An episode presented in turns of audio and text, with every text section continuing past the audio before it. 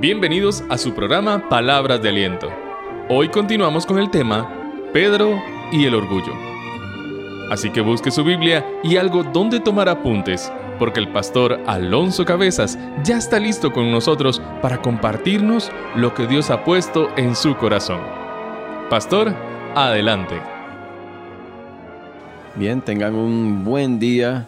Gracias a Dios por la oportunidad de poder compartir con ustedes. La semana pasada empezamos una serie de tres mensajes, estudios sobre el orgullo. Lo comparábamos como Pedrito y el lobo. Esto es Pedro y el orgullo, que es como un lobo. Vimos cuatro ejemplos de personas en la Biblia, las consecuencias, cómo fueron presa de ese lobo del orgullo. Y nos vamos a concentrar en estas dos semanas en el caso de Pedro, algunas películas de Semana Santa donde se ve la escena de la negación de Pedro. Y vamos a hablar de eso un poquito más, sobre todo los previos y lo que pasó después. En Lucas 22:31, el Señor Jesús le hace la advertencia a Pedro. Qué importante es notar este detalle, que el Señor ya nos tiene advertidos. Incluso Él dice que con la tentación viene la salida. Bueno, Él le dijo a Pedro en Lucas 22:31, Simón, Simón, he aquí Satanás os ha pedido para zarandearos como a trigo. Ok, Pedrito, el diablo lo va a zarandear como se le hace al trigo. Hay que recordar, y dentro de esta advertencia, cómo es que se, se trabaja el trigo. Al trigo se le sacude, se le zarandea, se le golpea con ayuda del aire para sacar la basura, lo que no sirve, y el grano caiga para sacarlo mejor. Pero vamos a ver la respuesta de Pedro. ¿Cómo responde Pedro? En el versículo 33. Vean cómo responde. Él le dijo, Señor, dispuesto estoy a ir contigo, no solo a la cárcel, sino también a la muerte. ¿Cómo respondió Pedro? Con más orgullo, autoconfianza. Ah, no, a mí no. El famoso a mí no. Recuerde esa frase. ¿Cuántas veces uno se la ha dicho? A mí no me va a pasar eso. No, a eso le ha pasado a mucha gente, pero a mí no. A mí no. Yo, yo sé hasta dónde. Qué terrible. Bien dice, escribe Pablo en 1 Corintios 10:12, que cree estar firme. Cuidado, cuidado. Y aquí vemos a Pedro actuando así, confiando en sí mismo. No, no, no, yo te defenderé. Yo te acompañaré hasta la cárcel y a la muerte. Típicas reacciones de Pedro. Generalmente él hablaba solo con la boca. Usted puede preguntar, si no es con la boca. No, se habla con el cerebro también. Y los creyentes debemos hablar con el espíritu, no con la carne, controlados por el espíritu. Pero aquí vemos a Pedro hablando con la boca únicamente. Una persona que no controlaba sus emociones. Bocón, impulsivo y hasta matón. Ah, yo te defenderé. Veamos más en Mateo 26, Mateo 26, 31 al 35. Dice Jesús les dijo, todos ustedes se van a escandalizar de mí esta noche, porque escrito está, heriré al pastor y las ovejas del rebaño serán dispersadas. Pero después de que haya resucitado, iré delante de ustedes a Galilea. Respondiendo Pedro, le dijo, aunque todos escandalicen de ti, yo nunca me escandalizaré. Yo nunca. Otra expresión muy común en nosotros. Yo nunca. A mí no. Jesús le dijo, vean lo que le dijo Jesús, de cierto te digo que esta noche, antes que el gallo cante, me negarás tres veces. Y sigue Pedro. ¿Cómo responde? Aunque me sea necesario morir contigo, no te negaré. Y todos los discípulos dijeron lo mismo. Todos dijeron amén. ¿Cómo sigue respondiendo Pedro? A mí no, yo no. Casi diciendo, Señor, lo que tú dices no se va a cumplir. Es lo que yo digo. Debes estar equivocado, Señor. Y aquí Pedro está tomando otra vez el control. ¿Por qué es que Jesús le advierte a Pedro de que va a ser zarandeado? ¿Por qué usa el ejemplo de la zaranda? Uno de los problemas más serios que Pedro tenía y más recurrentes era el orgullo. De hecho, leemos en Lucas 22, un poquito antes de este evento, de esta advertencia. En Lucas 22, 24 dice que hubo también entre ellos una disputa sobre quién de ellos sería el mayor. Ya entre los discípulos estaba dando esta disputa sobre quién, bueno, Jesús anunció que se va a morir, bueno, ¿quién, quién va a tomar el lugar? ¿Quién será el mayor entre nosotros? Y por supuesto, Pedro, él, todo apunta que él era el mayor en edad. Así que posiblemente él era uno de los que estaba muy seguro de que como él era el mayor, era el más importante. Hay una frase que dice, nada precede con mayor certeza a la caída de un seguidor de Cristo que la confianza en sí mismo, con desconsideración de las advertencias y el desprecio del peligro. Esto es lo que estaba haciendo Pedro. No considerando las advertencias, despreciando el peligro. Hay un proverbio que dice, el sabio ve el peligro y se aparta. Y Pedro estaba actuando neciamente. Se le había advertido dos veces, o quién sabe si más, y él ignora las advertencias, desprecia el peligro. Así que vemos ahí un serio problema de orgullo. A mí no, yo, yo. El uso de la palabra yo en consejería es muy común. Recibir parejas y recibe uno al hombre, el esposo, yo atiendo al esposo, y entonces él empieza, es que ella me, no me, es que yo me siento mucho yo. Ahí se está delatando, ahí está evidenciando el problema, un problema de orgullo. Y Pedro estaba mostrando estas mismas palabras, yo te defenderé, yo iré contigo, a mí no. Había que, que quebrar ese orgullo, romper ese ego, había que golpear duro para que saliera el trigo, saliera lo bueno. Había que golpear duro, esculpir duro para que la escultura tomara la forma deseada. Llegó la hora de poner a prueba la fidelidad, de que Pedro aprendiera, de que Pedro se diera cuenta que le faltaba mucho todavía.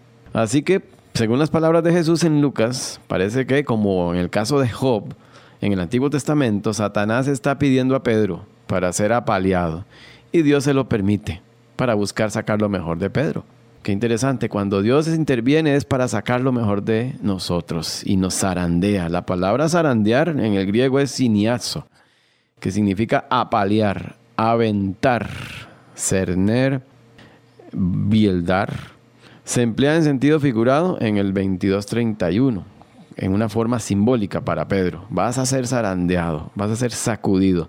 Según el diccionario, la palabra zarandear significa, tiene varios significados. Uno es limpiar el grano o la uva, pasándolos por la zaranda. En este caso, el trigo, separar el trigo quitarle la paja que se le haya pegado.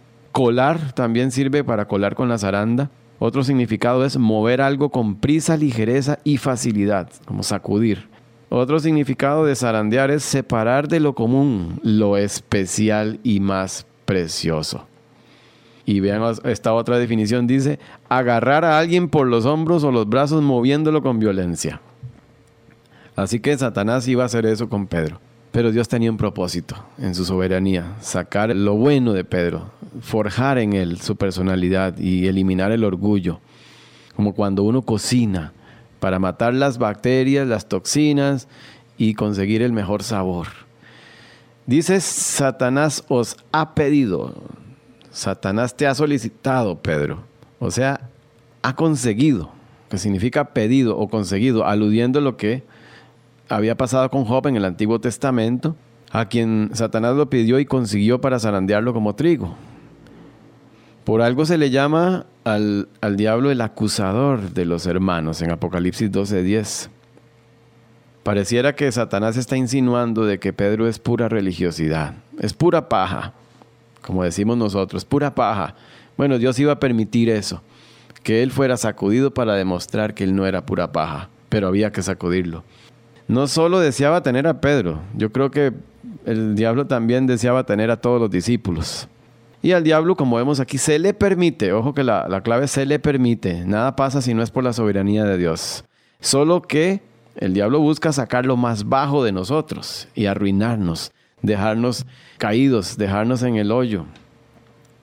Quisiera recordar la zaranda, esta palabra. La zaranda es un aparato para seleccionar lo que sirve de lo que no sirve, como se hace con la cocina, en la construcción. El trigo se zarandea para limpiarlo de la paja. Quiero preguntar, ¿cuánto de nuestra vida es trigo o es pura paja? ¿Cuántos de nosotros que vamos a la iglesia, hacemos el ritual, amén, qué bendición, Dios te bendiga? Pero realmente eh, examinémonos, ¿cuánto de nuestra vida es pura paja y cuánto es trigo? ¿Cuánto de lo que hacemos o decimos es trigo o es pura paja? ¿Cuánto de nuestra religión es trigo o pura paja? Pedro sucumbió, negó tres veces a su Señor y luego se sintió miserable. Lo leemos en Lucas 22, 62. Lloró amargamente. Pedro había perdido la esperanza. Ya se sentía inútil para servir al Señor. Inútil para pescar hombres. Y leemos en Juan 21 que él decidió alejarse y volver a la vida terrenal. ¿Qué pasaría si a nosotros se nos aplicara el examen? De hecho pasa mucho, yo lo veo en la iglesia muchas veces gente que está en un punto muy alto, pero viene la prueba y entonces cae. He visto casos contrarios. No es con la prueba que caen, o la prueba refiriéndome a aflicciones, sino que la prueba viene en forma de éxito terrenal, en forma de prosperidad, y es más bien ahí cuando caen. Vamos a ser probados de muchas maneras. Puede ser con golpes o con caricias. Las dos son muy peligrosas. Pero el diablo busca vernos abajo, vernos caídos, vernos inútiles, que no llevemos fruto. Y esto pareciera lo que está consiguiendo con Pedro, verlo inútil. Pedro decidió alejarse y volver a la vida antigua de pescar peces y dejar de pescar hombres. Eso es lo que él siempre busca cuando nos zarandea, hacernos fracasar y vivir como fracasados, como si fuéramos otra vez sus esclavos, pero no es así pero quiere hacernos sentir como si lo fuéramos. Y en Juan 21, 3 al 7, leemos que Pedro le dijo a los demás, voy a pescar. Y ellos le dijeron, vamos nosotros también contigo. Fueron y entraron en una barca y aquella noche no pescaron nada. Eso es lo que el enemigo siempre quiere. Y generalmente llevamos cola. No nos caemos solos. Siempre tratamos de llevar a alguien más. Tengamos cuidado, otra vez, ¿somos paja o somos trigo? ¿Somos pura paja? Se va a demostrar en cómo actuemos después de la caída. No estamos exentos de caída, pero ¿qué vamos a hacer después? Y esta es la parte que, que me llama mucho la atención. El Señor a sus hijos no quiere dejarlos en el hueco, no quiere dejarlos caídos. Mientras el diablo le tira a usted una mano acusadora, Dios le lanza a usted una mano rescatadora. Y eso es lo que vamos a ver en la siguiente lección. Ya vimos lo que le pasó a Pedro por su orgullo. A mí no, a mí no, yo, yo puedo, yo te defiendo, yo no, yo no voy a caer. Y bueno, cayó y muy bajo. Lloró amargamente, le dolió, finalmente le dolió. Y ahora se siente inútil, se siente fracasado. ¿Qué va a hacer el Señor al respecto? Y vamos a ver los versículos 5, 6 y 7 de Juan 21. La solución de Cristo. Hoy nada más quiero dejarles para finalizar esta, esta lección cómo está mi vida. Si pasara por la zaranda, ¿cuánto de eso será paja y cuánto será trigo? ¿Soy pura paja o soy trigo? Agradecemos al pastor Alonso por este estudio y a usted querido oyente por su fiel sintonía. Esperamos que la palabra de Dios haya calado en su corazón y le motive a poner en práctica las cosas aprendidas. Le esperamos dentro de un par de semanas para poder finalizar con este grandioso tema sobre Pedro y el orgullo. Aquí, en su programa Palabras de Aliento, a través de la 910 AM, somos BBN.